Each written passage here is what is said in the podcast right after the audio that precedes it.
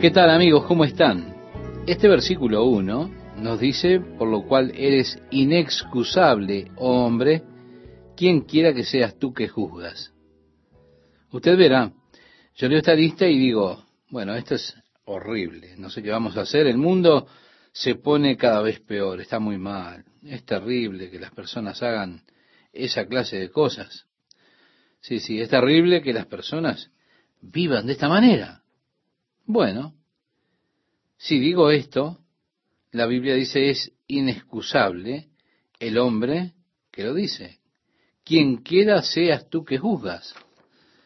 Pues en lo que juzgas a otro, te condenas a ti mismo, porque tú que juzgas, haces lo mismo. Vale decir, tenemos que ser muy cuidadosos en estos juicios, porque si tenemos la capacidad de juzgar a alguien y decir eso está mal, él debería hacer esto, lo que estoy haciendo es condenándome a mí mismo, porque yo sé que eso está mal, y si lo hago es doblemente mal. ¿Por qué? Porque sabiendo que está mal, diciendo que está mal, lo hago. ¿Se da cuenta? Cuán horrible lucen nuestros pecados cuando alguien más los está haciendo.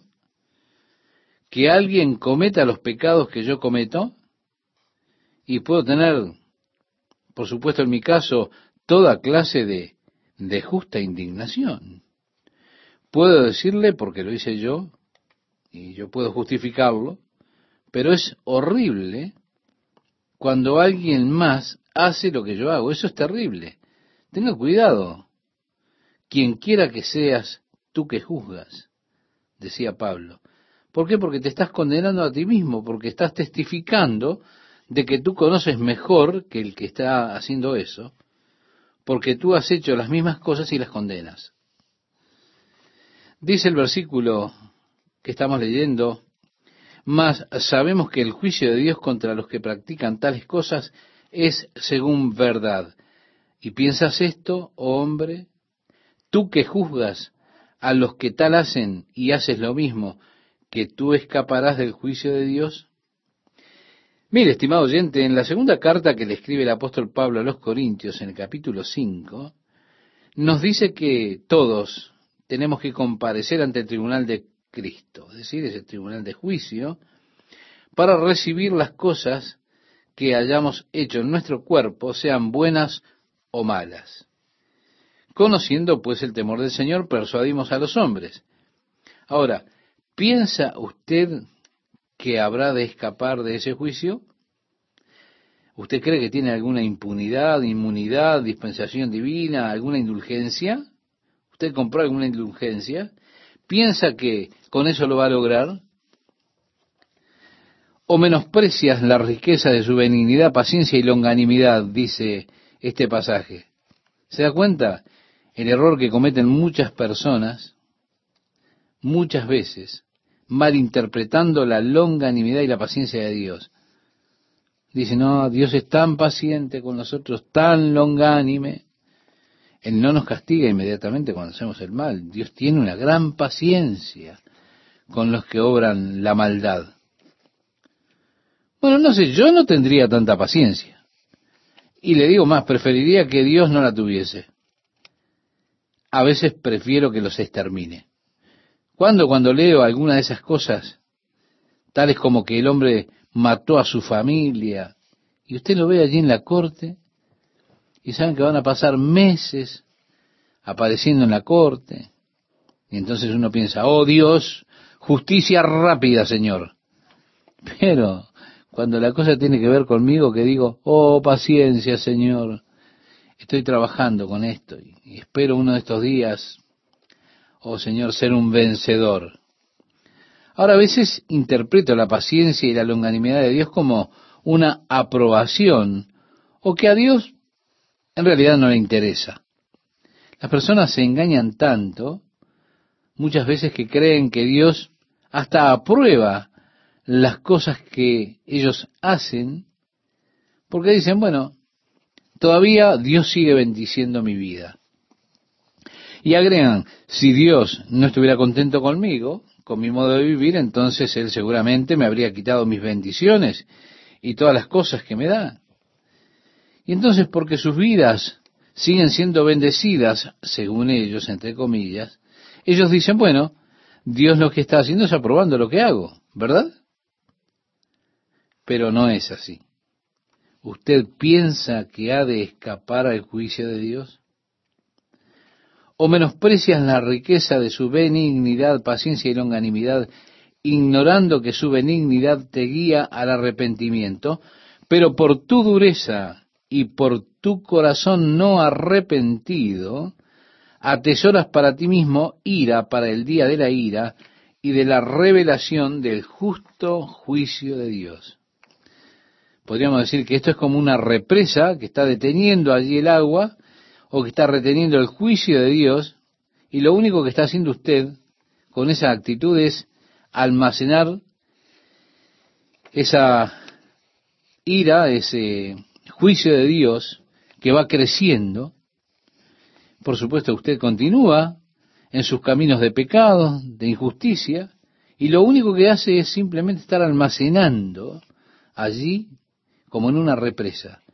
Un día la represa habrá de ser liberada y el diluvio del juicio de Dios se lo llevará a usted.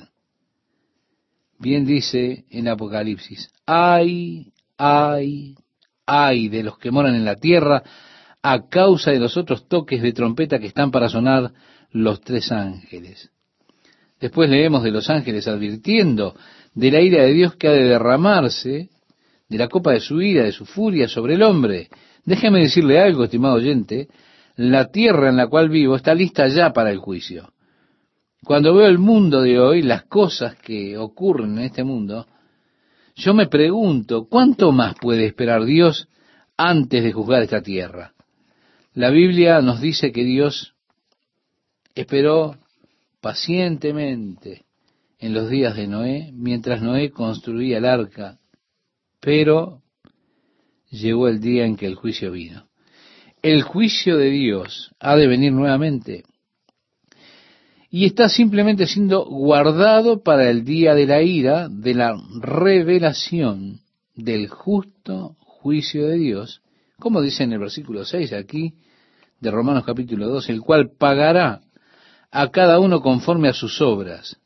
Vida eterna a los que perseverando en bien hacer, buscan gloria y honra e inmortalidad. Dios se las dará, sin duda.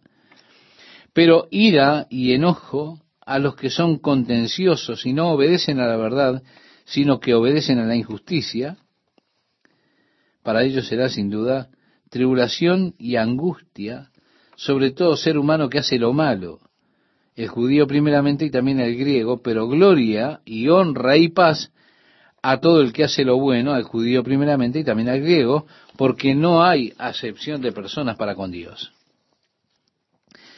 El tema es que no interesa si usted es judío o no lo es. Dios no respeta la nacionalidad. Se trata de lo que usted es. Eso es lo que Dios reconoce y lo que usted hace. Dice el verso 12, porque todos los que sin ley han pecado sin ley también perecerán, y todos los que bajo la ley han pecado por la ley serán juzgados. Aquellos que son judíos con la ley, los que son gentiles, es decir, los que no son judíos, sin ley, pero han de ser juzgados sin la ley. Porque allí está la ley de Dios que Él ha escrito en nuestros corazones, en la conciencia. Los judíos tienen la ley de Moisés, pues Dios los juzgará por esa ley. El verso 13 dice, porque no son los oidores de la ley, los justos ante Dios, sino los hacedores de la ley serán justificados. Porque cuando los gentiles que no tienen ley hacen por naturaleza lo que es de la ley, estos, aunque no tengan ley, son ley para sí mismos, mostrando la obra de la ley escrita en sus corazones, dando testimonio su conciencia y acusándoles o defendiéndoles sus razonamientos. Sí, mi amiga, mi amigo, Dios ha escrito su ley en el corazón de cada hombre. Allí está esa conciencia, ese entendimiento de lo que está bien y de lo que está mal. Es innato al ser humano. Está escrito en mi corazón por Dios y mi conciencia o bien me excusa o me acusa.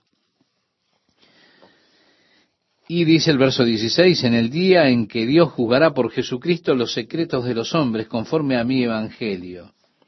Mira, ahora se dirige a los judíos que están allí en Roma y les dice, he aquí tú tienes el sobrenombre de judío y te apoyas en la ley y te glorías en Dios y conoces su voluntad e instruido por la ley apruebas lo mejor y confías en que eres guía de los ciegos, luz de los que están en tinieblas, instructor de los indoctos, maestro de niños, que tienes en la ley la forma de la ciencia y de la verdad.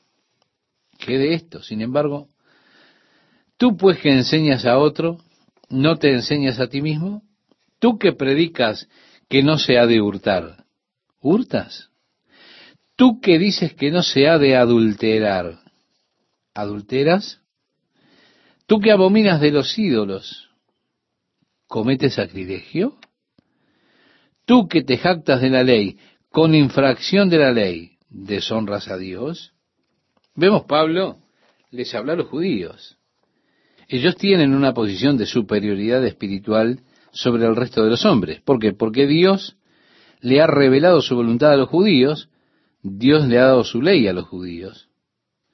Somos guía a los ciegos, luz a los que están en tinieblas, instructores de los indoctos. Pero Pablo agregó, tú que enseñas a otros, ¿no te enseñas a ti mismo? ¿No estás aprendiendo de ti mismo, en otras palabras? Jesús le decía a sus discípulos en el Evangelio de Mateo, capítulo 5, verso 20, porque os digo que si vuestra justicia no fuere mayor que la de los escribas y fariseos, no entraréis en el reino de los cielos. Y al comenzar a ilustrar esa declaración, él mostró que la justicia de los escribas y los fariseos estaba totalmente relacionada a las observancias exteriores de la ley, mientras que interiormente violaban la ley. La ley dice no matarás, pero ellos odiaban a los hombres tanto que desearían que estuvieran muertos. En lo que a Jesús concierne, estimado oyente, usted es culpable de violar la ley de no matarás, de no cometerás adulterio. Es la realidad, somos todos culpables ante Dios. Con todo, usted tiene ese gran deseo por aquella chica. Usted no adulteró, pero en el corazón lo tiene. Jesús dijo, has cometido adulterio en tu corazón. ¿Por qué? Porque la ley es espiritual. Así que no se trata de qué hacemos, sino de las motivaciones interiores. Pablo decía, oye, enseñas que no deberían cometer adulterio, has cometido adulterio en tu vida, hay algo que usted tiene como más importante que Dios, tiene alguna meta o alguna ambición o algún deseo que excede a su amor por Dios, pues eso es adulterio, eso es idolatría. El verso 24 dice, porque como está escrito, el nombre de Dios es blasfemado entre los gentiles por causa de vosotros. Pues en verdad la circuncisión aprovecha si guarda la ley. Pero si eres transgresor de la ley, tu circuncisión viene a ser incircuncisión. Mi amigo, mi amiga, la idea de la circuncisión es que hay un concepto espiritual detrás de ese cortar la carne. ¿Sí? ese concepto espiritual de cortar con las cosas de la carne, los deseos del corazón. Significa que vamos a vivir por el espíritu y no según los deseos de la carne. Era un símbolo espiritual que se establecía allí en la circuncisión. Ellos eran una raza de personas que vivían según el espíritu, que habrían de caminar en pos de Dios y no en pos de la carne. Pero las personas comenzaron a tener solamente el rito físico negando la aplicación espiritual. Y aunque físicamente eran circuncidados, espiritualmente andaban según la carne. Por eso Pablo decía, no me importa si han practicado la circuncisión física, si ustedes aún siguen caminando en la carne, su circuncisión física no tiene sentido. Porque no es la circuncisión de la carne la que cuenta verdaderamente delante de Dios. No, no. La que cuenta es la circuncisión del corazón, les decía Pablo.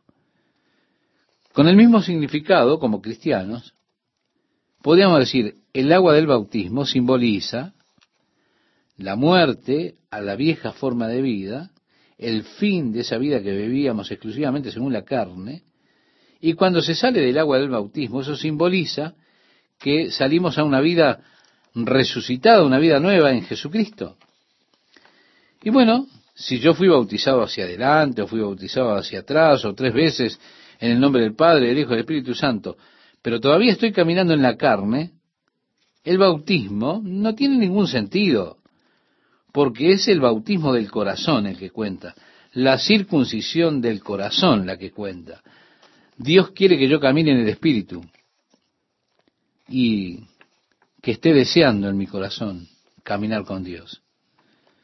Sí, pues decía Pablo, el incircunciso guardar las ordenanzas de la ley, ¿no será tenida su incircuncisión como circuncisión? ¿Se da cuenta? Eso es verdad en el bautismo. Si una persona nunca pasó por el rito del bautismo, y en verdad está vivo para Dios, y camina en el Espíritu, y está viviendo y caminando con Dios, su fe en Dios, su caminar en el Espíritu cuenta, aunque no esté bautizado en el agua. No estoy de acuerdo con esas personas que le dan un tremendo énfasis a ser bautizados en el agua para ser salvos. Porque así como la circuncisión del corazón es la que cuenta, el bautismo es del corazón. Tener una conciencia clara delante de Dios. No es el lavamiento de la mugre de la carne, como decía Pedro. No, el apóstol Pablo decía, doy gracias a Dios de que a ninguno de vosotros he bautizado sino a Crispo y a Gallo, hablando acerca de la iglesia eh, de Corinto, y decía Pablo, Dios no me llamó a bautizar, sino a predicar el Evangelio. Así que Dios está buscando el corazón del hombre. Mi amiga, mi amigo, Dios está buscando su corazón. Ahora, ¿qué es lo que usted más desea? Decía el salmista, una cosa he deseado, esta buscaré. Ahora, realmente, ¿estoy buscando al Señor, habitar en su presencia, vivir y tener comunión con Él? ¿Busco tener continuo compañerismo con Dios? ¿O tengo solamente un culto los domingos y el resto de la semana soy devoto de mi vida? Y busco las cosas carnales, los deseos mundanos, las ambiciones, mis metas. ¿Se da cuenta? El verso 27 dice, y el que físicamente es incircunciso, pero guarda perfectamente la ley, te condenará a ti que con la letra de la ley y con la circuncisión eres transgresor de la ley. Pues no es el judío el que lo es exteriormente, ni es la circuncisión la que se hace exteriormente en la carne, sino que es judío el que lo es en lo interior, y la circuncisión es la del corazón, en espíritu, no en letra, la alabanza del cual no viene de los hombres, sino de Dios. No se trata de estar buscando la aprobación de los hombres, sino la aprobación de Dios. Caminando con Dios en el espíritu. No se trata de la vida en la carne, que el hombre ve, lo que es importante es la vida en el Espíritu, lo que Dios ve. Eso es lo importante. Mi corazón y la posición que tengo delante de Dios. Bien, Pablo en los primeros dos capítulos exitosamente nos ha hecho a todos culpables. El mundo gentil en un estado de degradación tremenda. La mente reprobada, culpable delante de Dios, porque no solo hacen esas cosas que no se pueden ni nombrar, sino que tienen placer por los que las hacen. No solo los gentiles, también los judíos, que juzgan a los gentiles y dicen, no, no es terrible que hagan esas cosas y vivan de esa manera, también son culpables delante de Dios, porque aunque le está dando a Dios el judío un culto de labios, quizá haciendo una observancia externa, aparente de la ley, dentro del corazón hay contaminación. Él juzga a los otros por lo que están haciendo. El hombre que nunca escuchó que es culpable porque Dios ha escrito su ley en su corazón y él será juzgado sin la ley. Dios le ha revelado en la naturaleza lo que es bueno y lo que es malo, pero él lo ignora. El mensaje que tenemos de parte de Dios por medio de la naturaleza es lo que nos presenta Pablo. Pero el hombre no quiere tener a Dios en su corazón. Por tanto, mira la naturaleza con la base de su presunción de que Dios no existe. Pero en estos dos capítulos, todo el mundo es culpable delante de Dios. Y créame, no es un lindo lugar para dejarlo usted, ¿eh? es un terrible lugar. Bien, cuando regresemos, encontraremos en los capítulos 3 y 4 la solución de Dios para este mundo culpable, la provisión de Dios para el hombre pecador, como el apóstol Pablo comienza a desarrollar para nosotros la gracia de Dios que se revela a través de Jesucristo.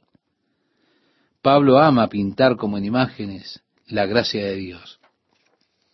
Pero para que nosotros disfrutemos todas esas bellezas y lo brillante de la gracia de Dios, esos maravillosos colores, es importante, en primer lugar, que pintemos el fondo del cuadro. Y ese fondo es el capítulo 1 y el capítulo 2 de Romano. Está dándole entonces su trasfondo. Bueno, para que este trasfondo pueda ahora salpicar sobre el lienzo la brillantez de la gloria y de la gracia de Dios en ese fondo tan oscuro del capítulo 1 y capítulo 2 de Romano. Sí, esa gracia que se ha revelado a nosotros por medio de Jesucristo. Nosotros pertenecemos al mundo pecador. Merecemos la ira de Dios.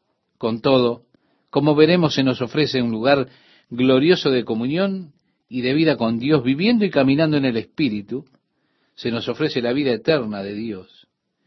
Así que mi amiga, mi amigo, entraremos en los próximos programas en la gloriosa, maravillosa gracia de Dios, es decir, la solución de Dios para el hombre pecador. ¿Cómo están amigos? Es un gusto estar con ustedes una vez más. El apóstol Pablo les ha dicho a los judíos que tener la ley no justifica a una persona. Es guardar la ley lo que lo justifica. También les decía que la circuncisión realmente no tenía valor por el ritual mismo, sino que lo que cuenta es la circuncisión del corazón, la circuncisión espiritual. Eso es lo que Dios realmente tiene en cuenta. Por lo tanto, si una persona camina realmente según el Espíritu, a pesar de que no tenga el ritual físico de la circuncisión, aún así Dios cuenta con lo que hay en su corazón. Si la circuncisión realmente no hace nada por mí, si tener la ley no hace nada por mí, más allá de darme una instrucción de lo que es la postura justa delante de Dios, entonces la pregunta surge naturalmente y es la que Pablo plantea aquí en el capítulo 3, versículo 1, cuando dice, ¿qué ventaja tiene pues el judío o de qué aprovecha la circuncisión? ¿Se da cuenta? ¿Qué ventaja tiene ser judío? Si la circuncisión no me hace justo, si la ley no me hace justo, entonces, ¿cuál es la ventaja? Pero Pablo contesta y dice, mucho en todas maneras. A pesar de que él diga mucho en todas maneras, él solo nos da una ventaja que tiene aquí en el texto. Y esta ventaja que Pablo menciona es primeramente, la ventaja más importante para ellos es que se les ha confiado a los judíos la palabra de Dios. Y créame, mi amigo, mi amiga, esta es una tremenda ventaja, la ventaja de tener la palabra de Dios y no subestimar nunca el valor y nunca subestimar la ventaja de tener la palabra de Dios. Sí, Dios a los judíos les confió su palabra. Y al hacer esto, ellos guardan la palabra de Dios con más cuidado y con una gran precisión. Nosotros les tenemos con ellos una tremenda deuda por la manera en que ellos preservaron tan cuidadosamente la palabra de Dios hasta que ha llegado a nosotros como tal como Dios se la dio a ellos, tan pura, tan libre de error. Mire, cuando una persona era llamada como escriba para copiar las escrituras, por supuesto, eso era considerado un gran honor, un gran privilegio, era una confianza sagrada, porque ellos mantenían la palabra de Dios como lo que es, muy sagrada. En lugar de copiar el texto por palabras u oraciones, ellos copiaban letra por letra, sí, Y una persona copiaba y la otra revisaba esa copia. En la copia de las escrituras, ellos no admitían ningún borrón, ninguna tachadura, ningún cambio. Si se cometía un error, ellos comenzaban todo de nuevo, desde el principio. Ahora, no se trataba de hacer de nuevo una página. Estamos hablando de un rollo entero. Para que tenga idea, el libro de Isaías, profeta, fue escrita o fue escrito en un rollo. Es un rollo toda la escritura. Ahora piense usted, está escribiendo todo el rollo y en la última palabra se cometía un error, tenían que comenzar desde arriba del rollo, desde el principio, y eso eran meses y meses de trabajo invertido, porque ellos no admitían ni el más pequeño error en absoluto. Es por eso que cuando se descubrieron los rollos del Mar Muerto, para los estudiosos fue algo tan emocionante, porque a lo largo de los rollos que ellos encontraron allí en la cueva de Qumran, estaba también el rollo de Isaías, que databa de unos 600 años, más antiguo que cualquier otra copia de Isaías que se tuviera. De esa forma, hubo allí un gran interés en comparar esas copias de Isaías que tenían ya con aquellas que habían encontrado en el Mar Muerto, porque se estaba haciendo un salto en la historia hacia atrás de 600 años. Es decir, estamos hablando del tiempo cercano a Isaías. Y por supuesto, lo fascinante fue que encontraron que no había ningún cambio significativo en el texto. ¿Se da cuenta? El verso 2 de este capítulo 3 dice, primero ciertamente que les ha sido confiada la palabra de Dios. Sí, y ellos guardaron fielmente esas palabras recordándolas fielmente y pasándolas así a nosotros. Ellos tenían tanta reverencia, por ejemplo, por el nombre de Dios, que cuando tenían que escribir la palabra Dios o Elohim o Él, simplemente como significa Dios en hebreo, ellos limpiaban sus plumas, se lavaban las manos, después sumergían la pluma en tinta nueva para escribir la palabra Elohim. Así ellos reverenciaban el título de Dios. Ahora, cuando ellos escribían las consonantes que representaban el nombre de Dios, al escribir las consonantes, antes de escribirlas, ellos iban y se bañaban, se cambiaban la ropa, tomaban una pluma nueva, la sumergían en tinta nueva y escribían el tetragrama sagrado, las cuatro consonantes, IHWH esas consonantes que representaban el nombre de Dios. No tenía vocales escritas entre esas consonantes, ni antes ni después, porque ellos sentían que ningún hombre, siquiera en su mente, era digno de pronunciar el nombre santo de Dios. Así que ellos tomaban el copiado de las escrituras como algo realmente muy sagrado. Ellos se daban cuenta que la ventaja que ellos tenían era tener la palabra de Dios que les había sido confiada a ellos. Como decía Pablo, primero, ciertamente que les ha sido confiada la palabra de Dios. Después dice en el versículo 3 el apóstol Pablo, pues que si alguno de ellos han sido incrédulos, bueno, porque no todos los judíos creen. Muchos de ellos fueron apóstatas, se apartaron de la fe. Bien, dice, su incredulidad habrá hecho nula la fidelidad de Dios. ¿Qué quiere decir? Si un hombre es infiel, ¿significa que Dios entonces es infiel o que queda sin efecto la fidelidad de Dios? De ninguna manera, dice Pablo. A pesar de que algunos de ellos no creen, Dios sigue siendo fiel a ellos como pueblo. Y después de decir de ninguna manera, dice, antes bien sea Dios verás y todo hombre mentiroso, como está escrito, para que seas justificado en tus palabras y venzas cuando fueres juzgado. Sí, está citando el Salmo 51, donde David confiesa su pecado con sabe delante de Dios.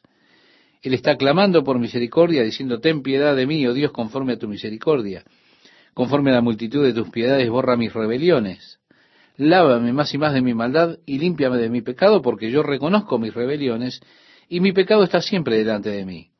Contra ti, contra ti solo he pecado y he hecho lo malo delante de tus ojos, para que seas reconocido justo en tu palabra y tenido por puro en tu juicio. Así que Pablo está citando aquí el Salmo 51, el Salmo de David, declarando que Dios, cuando habla, es justo. Él es justo en su palabra, es justo en su juicio. Y agrega entonces allí en la carta de los romanos, y si nuestra injusticia hace resaltar la justicia de Dios, ¿qué diremos? ¿Será injusto Dios que da castigo?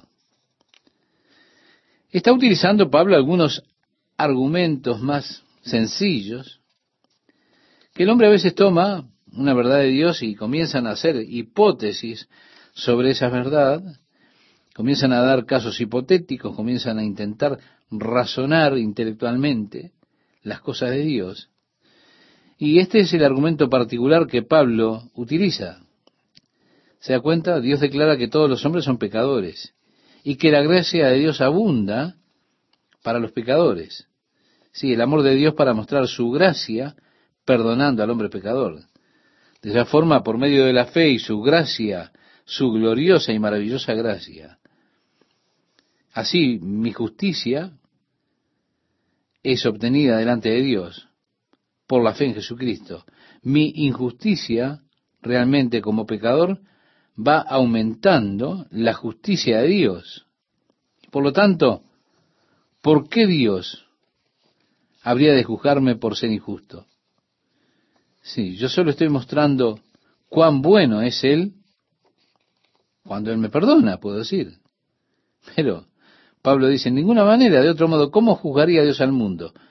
Pero si por mi mentira la verdad de Dios abundó para su gloria, se da cuenta, hay personas que tienen testimonios que son muy emocionantes, admirables. Son completamente mentirosos, pero son tan emocionantes y muchas personas se emocionan por esos testimonios que son grandiosos.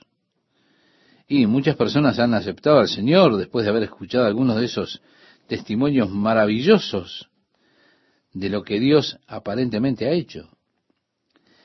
Hay algunos mentirosos patológicos que andan en la vuelta allí, que están en los púlpitos, haciendo historias maravillosas, interesantes de cómo Dios los ha salvado. Hace unos años atrás, una persona que vino aquí a la ciudad declarando que él era un científico que trabajaba en programas espaciales y todas esas clases de cosas. Él estaba hablando de un nuevo tipo de máquinas que se habían desarrollado y cómo al conectar esas máquinas a las personas, ¿se da cuenta? Estaba la aguja que daba el polo positivo o negativo. Bueno, ellos lo conectaron a un muchacho que se estaba muriendo él estaba clasificado como un gran pecador. Y la aguja se clavó en el lado negativo. Pero ellos lo conectaron a un querido santo que se estaba muriendo y midió la comunicación al exterior. La aguja se clavó en el lado positivo. Y este hombre tenía ese grupo de personas allí atrapadas, emocionadas. Decía que Dios se le apareció en una bola de fuego, se sentó junto a él en el auto. Se da cuenta de toda esa clase de cosas. Ahora, si la verdad de Dios abunda por su mentira, entonces, ¿por qué Dios lo iba a condenar por mentir? Si lo que estaba haciendo él con sus mentiras es mostrar la bondad, la bondad de Dios. Mire cuántas personas se salvaron por su testimonio tan glorioso. Y hay personas que tienen esa clase de razonamientos. Personas que piensan que, bueno, el fin justifica los medios. Más recientemente, en un estado aquí de los Estados Unidos, había un hombre que decía que era un rabino, era maestro de una de las iglesias más grandes de esa ciudad. Por mucho tiempo él declaró que era rabino. Su esposa recientemente escribió un libro exponiendo la verdad acerca de este hombre. Pero nuevamente declarando ser un rabino convertido y todo lo demás. Muchas personas se sintieron realmente conmovidas por su testimonio y por su enseñanza de la escritura. ¿Por qué? Bueno, porque ahora tenemos un rabino que nos enseña desde una perspectiva cristiana, ¿se da cuenta? Dice este pasaje, pero si por mi mentira la verdad de Dios abundó para su gloria, ¿por qué aún soy juzgado como pecador? Sí, yo estaba mintiendo, ¿sabe? Pero fue para la gloria de Dios que mentí. Así que nuevamente, hay personas que dicen estas cosas así, que el fin justifica los medios. Ahora, algunas personas decían acerca de Pablo, que Pablo estaba diciendo, leemos el verso 8, y por qué no decir, como se nos calumnia, como algunos cuya condenación es justa, afirman que nosotros decimos, hagamos males para que vengan bienes. ¿Se da cuenta? Ya en los días de Pablo había esto. Bueno, créame, estimado oyente, yo me siento así acerca de algunas personas. Y creo que la condenación de ellos es justa. Si yo fuera Dios, créame, ya los hubiera eliminado hace rato. ¿Cuán agradecido pueden estar de que yo no sea Dios? Mi amigo, una persona se mete en mi camino en la autopista, lo elimino. Porque yo aprecio, por supuesto, mucho la paciencia de Dios conmigo, pero yo necesariamente no aprecio su paciencia con usted. Yo la necesito para mí, la quiero para mí, y clamo, oh Dios, ayúdame, Dios, te necesito, ayúdame. Pero esa lógica en la que las personas pueden caer de que somos de alguna clase especial, de que Dios tiene cierta tolerancia especial con nosotros, porque, mire, somos los que estamos haciendo las cosas que hacemos por Dios. Mire todos estos gloriosos frutos que tenemos para el reino de Dios. Mi amigo, créame, Dios tiene una tolerancia muy especial conmigo. No, no, Dios no va a ser paciente conmigo permitiéndome que yo haga cualquier cosa y no, no, Dios no es así. No es que va a permitir que yo mienta para que usted sea bendecido, no, no es así. Dios juzgará con justo juicio. Pablo entonces hace la pregunta, ¿qué pues? ¿Somos nosotros mejores que ellos? Es decir, ¿los judíos son mejores que los gentiles? En ninguna manera, dice Pablo. Pues ya hemos acusado a judíos y a gentiles que todos están bajo pecado. Así que no hace la diferencia, todos, judíos y gentiles, todos encerrados bajo pecado. Por eso, usted no es mejor por ser judío no es mejor por ser gentil en cuanto a esto se refiere. No, no. Todos, ante los ojos de Dios, somos pecadores. Como está escrito, decía Pablo en el capítulo 3, verso 10, no hay justo ni aún uno, no hay quien entienda, no hay quien busque a Dios. Esta es una asombrosa declaración que Pablo cita del libro de los Salmos.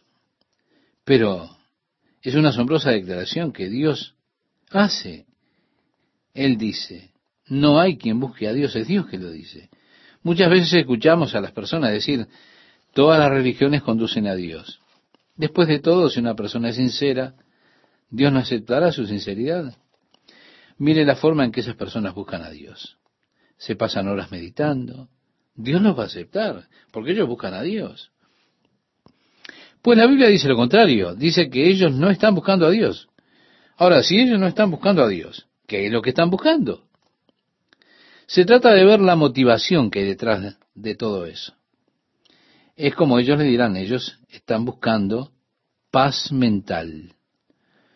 Y entonces entran a meditar y luego testifican de la paz mental que tienen, de ese estado de tranquilidad al que llegan. Eso es lo que ellos están buscando, es tranquilidad mental, no están buscando a Dios. No, no lo están buscando realmente, sino que lo que buscan es su propia tranquilidad, su propia paz. En el verso 12 dice Pablo, todos se desviaron. Está hablando del camino de Dios. Y agrega, a una se hicieron inútiles. No hay quien haga lo bueno, no hay ni siquiera uno.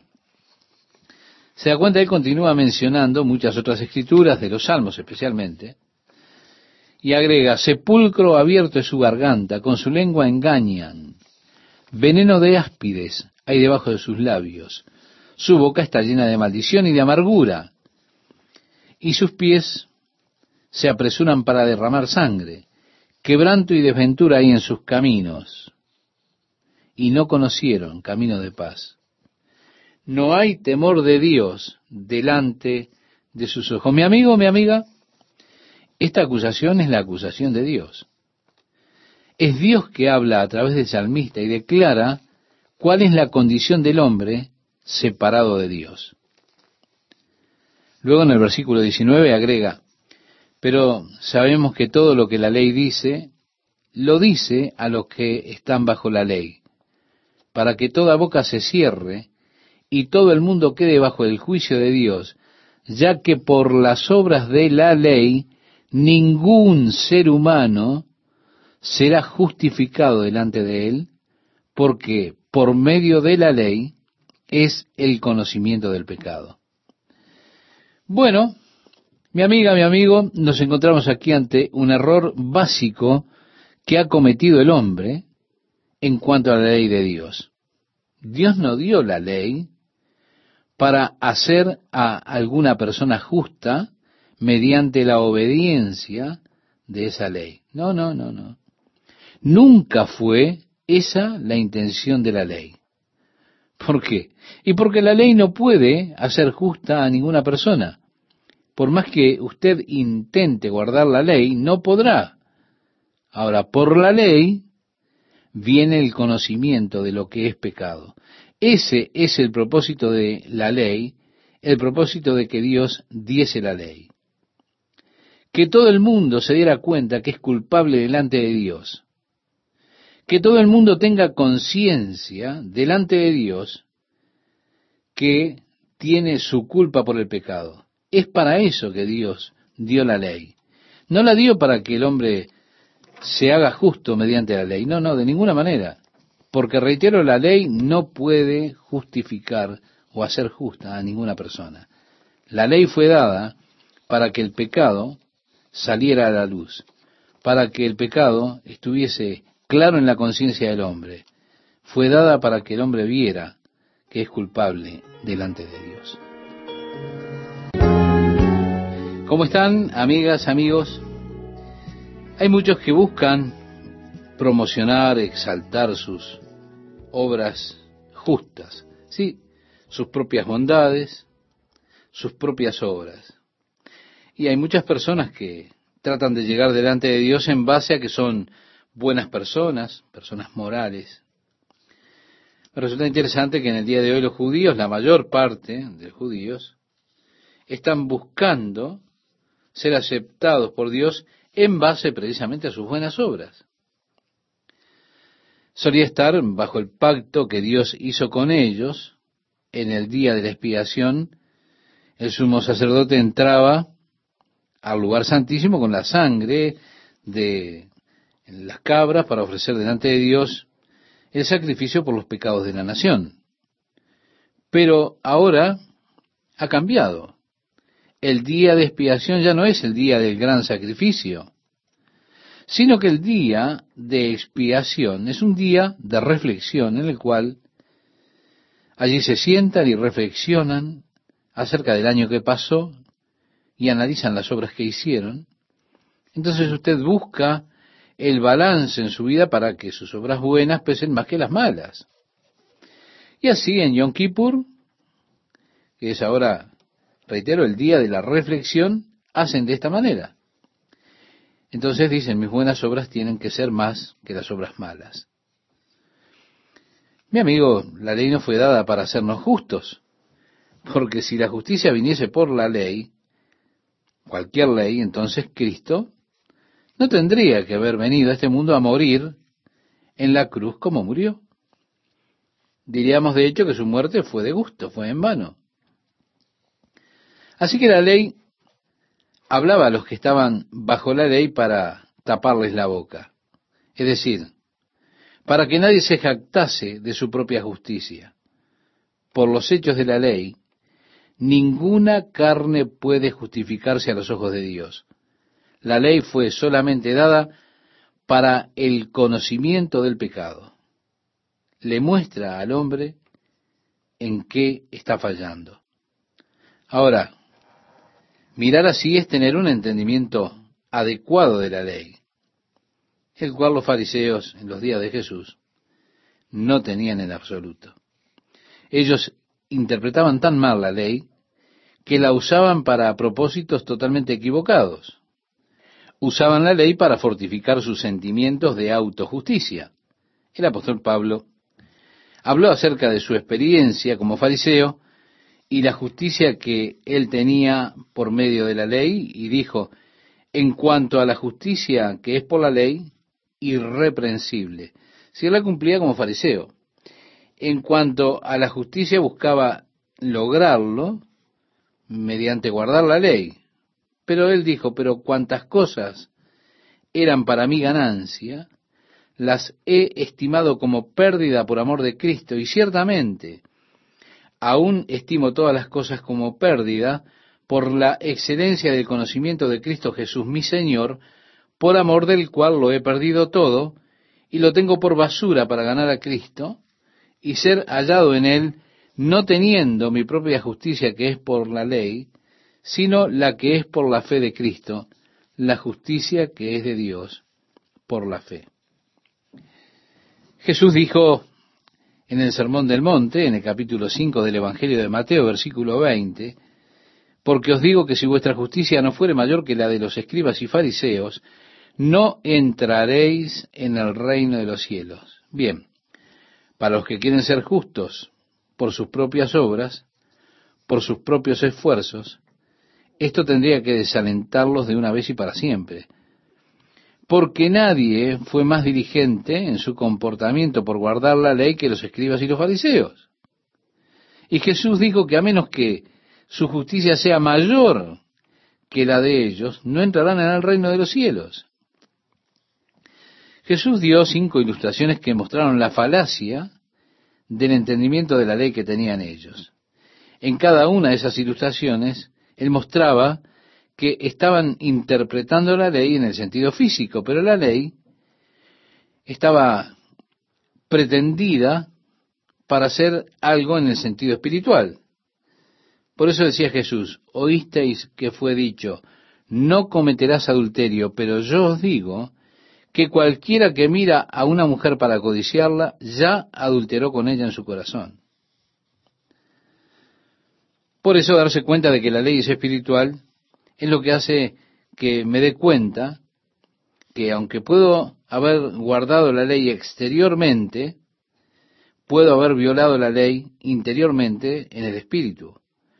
De todas maneras, entonces soy culpable delante de Dios y tengo que descubrir que ese era el propósito de la ley hacerle saber a usted que usted es culpable delante de Dios para que usted busque ahora una nueva justicia, porque la justicia por las obras no la podrá encontrar. Bien decía Pablo, la ley era un ayo, un maestro, para enseñarnos y conducirnos a Jesucristo, para que nos desesperancemos de nosotros mismos, para que dejemos de confiar en nuestra propia carne para alcanzar una justicia delante de Dios por otro camino. Ese fue el propósito de la ley, hacerle saber a usted que usted no puede lograrlo, desesperanzarlo de su propia carne de una vez y para siempre, de modo que usted busque la justicia que Dios ha provisto ahora por medio de la fe en Jesucristo. Ahora, si usted tuerce la ley y usted la usa como un instrumento para sentirse más justo, entonces usted ha mal interpretado la intención de la ley completamente y está perdiendo la posibilidad de obtener la justicia de Dios. Como Pablo estaba señalándole a los judíos, porque él no seguía la justicia de Dios, no alcanzaba la justicia de Dios por medio de las obras. No obstante, el pobre gentil, es decir, aquel que no era judío, que sabía cuán desesperadamente perdido estaba, pudo descubrir con sencillez la justicia de Dios por la fe en Jesucristo. Sí, por la ley ninguna carne se puede justificar delante de Dios, porque por la ley es el conocimiento del pecado. Pero como la ley me ha traído el conocimiento del pecado, dice en Romanos capítulo 3, verso 21, pero ahora aparte de la ley se ha manifestado la justicia de Dios, testificada por la ley y por los profetas. Sí, nos habla de la justicia que es por la fe, no por las obras, por la fe. Dios le dijo al profeta Oseas el justo vivirá por la fe. Dice Dios de Abraham que Abraham le creyó a Dios y le fue contado por justicia. Así que la justicia que Dios nos da, nos la da aparte de la ley. Como dice a continuación, nuestro pasaje, la justicia de Dios por medio de la fe en Jesucristo, para todos los que creen en Él, porque no hay diferencia, por cuanto todos pecaron y están destituidos de la gloria de Dios, siendo justificados gratuitamente por su gracia, mediante la redención que es en Cristo Jesús. Si usted se da cuenta y está de acuerdo que tiene incapacidad para vivir una vida justa, bueno, usted ha luchado, ha clamado, ha hecho todo por vivir una vida de justicia, una vida de acuerdo a la ley, pero se da cuenta que no puede, bueno, usted está en la mejor posición. Usted es un excelente candidato ahora para obtener la justicia que Dios ha revelado por medio de la fe en Jesucristo. Habiendo llegado a esa desazón, a ese eh, estado de desesperanza en cuanto a usted mismo, usted ahora es traído a Jesucristo y a esta relación con Dios por medio de Jesús, a través de la redención que Dios ha provisto por su Hijo Jesús, de quien nos dice Pablo, a quien Dios puso como propiciación por medio de la fe en su sangre, para manifestar su justicia a causa de haber pasado por alto en su paciencia los pecados pasados, con la mira de manifestar en este tiempo su justicia, a fin de que Él sea el justo y el que justifica al que es de la fe de Jesús. ¿Sí? Es Dios enfrentado con un problema. Dios creó al hombre para que él pudiera tener comunión con él. Esa era la intención de Dios. Hacer una nueva criatura ahora con las capacidades como las capacidades que muestran la imagen de Dios. Es decir, una criatura a su imagen, que pudiera ser autogobernable, que pudiera tener la capacidad de amar como Dios ama, la capacidad de conocer que la infinidad existe, que pudiera tener comunión con Él, que pudiera tener una relación de amor con el Dios infinito. Ahora, para eso fue necesaria una cosa, y es que esta creación usa esa opción para expresar su amor por Dios a través de la obediencia, por medio de la fe. Por lo tanto, tenía que haber una opción alternativa, la cual en este caso, por supuesto, ocurrió en el principio en medio del jardín con aquel árbol del conocimiento del bien y del mal. Esa fue la forma que Dios le dio al hombre de ejercer su propia elección. Dios declaró, de aquí no se ha cortado la mano de Jehová para salvar, ni se ha grabado su oído para oír.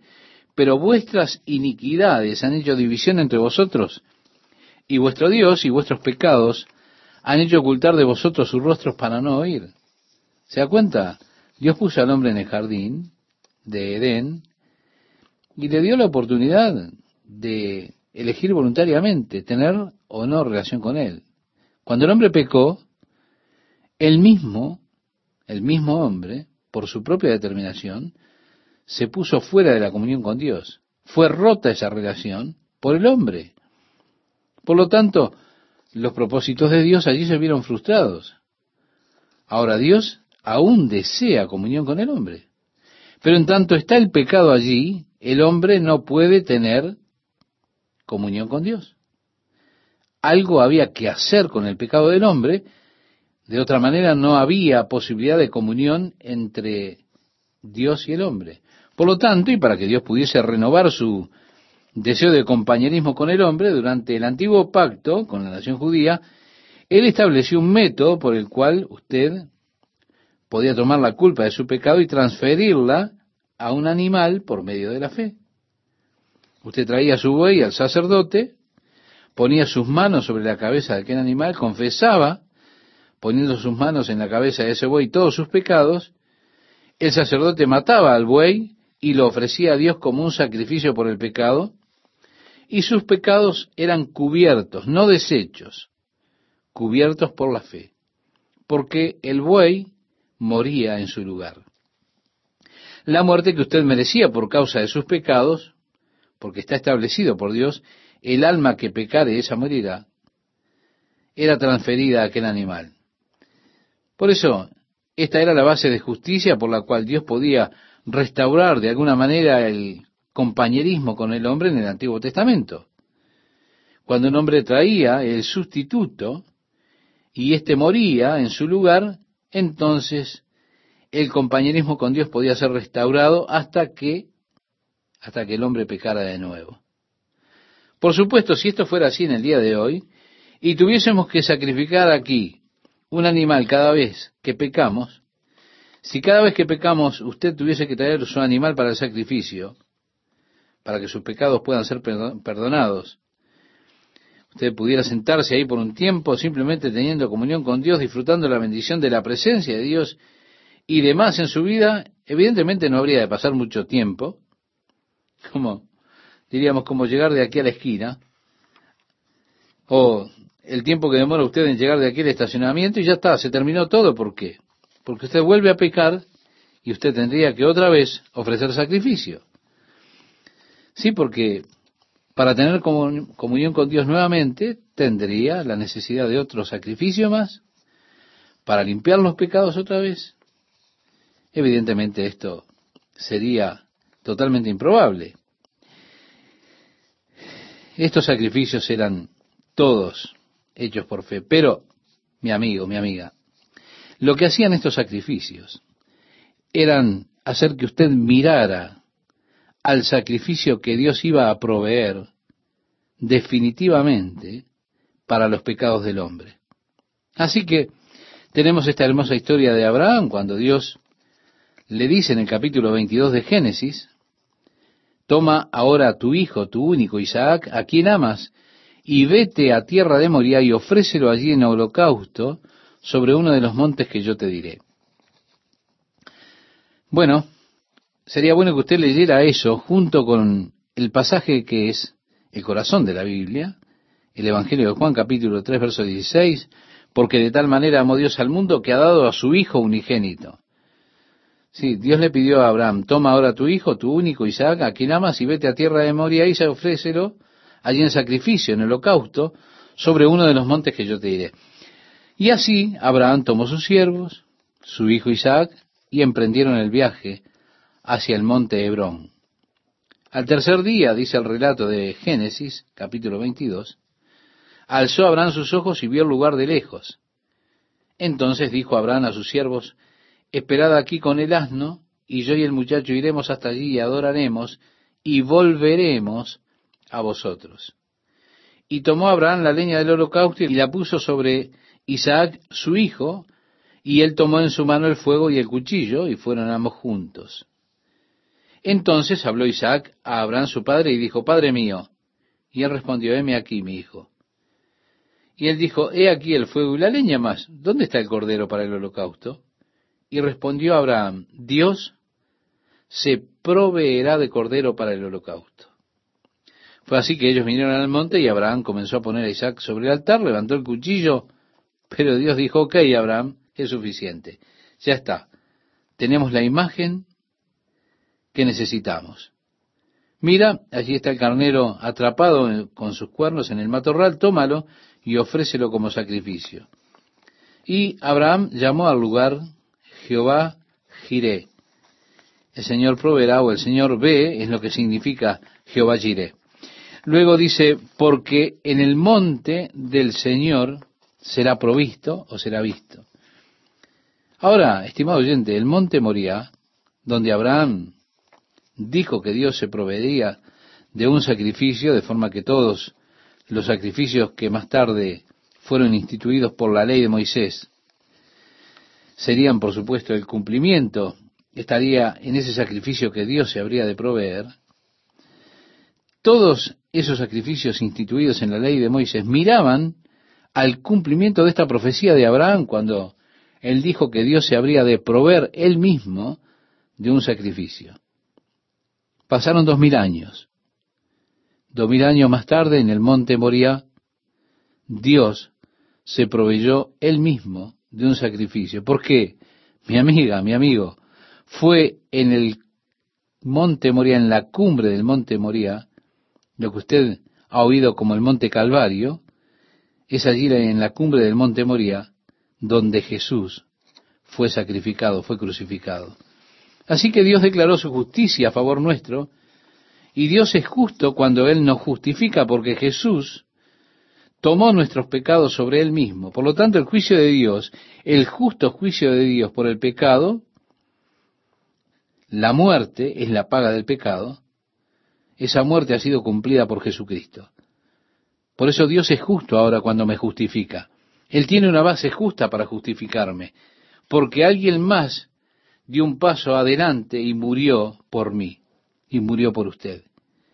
Este es todo el Evangelio que trata con Dios siendo justo, justificando a los impíos. Si Dios me ha justificado, Él me declaró justo delante de Él a través de mi fe en la sangre de Jesús, por medio de la redención que es en Jesucristo. Por lo tanto, he recibido la remisión de mis pecados, los cuales ya son pasados. Así que Dios ha mostrado su justicia. Ha mostrado que Él es justo cuando Él justifica a los que creen en Jesucristo. Pablo dirá entonces, escribiendo a los romanos en el capítulo 3, verso 27, ¿dónde pues está la jactancia? Queda excluida. ¿Se da cuenta? Yo no puedo jactarme de que hice mucho bien, todos los sacrificios que hice, la gran dificultad en tener estas siete manzanas doradas vigiladas por el dragón, de muchas cabezas que valientemente enfrenté y maté con la espada después de una lucha. No, no. La jactancia no sirve para nada, porque soy declarado justo por mi fe en Jesús. Y si hay cualquier jactancia que sea hecha, tiene que ser hecha en Jesucristo. Fuera de eso, no sirve para nada. Como decía el apóstol Pablo, más lejos esté de mí gloriarme, sino en la cruz de nuestro Señor Jesucristo Sí, mi amiga, mi amigo, toda nuestra jactancia tiene que ser en lo que Jesús hizo por nosotros, no en lo que nosotros hicimos o hacemos por Él.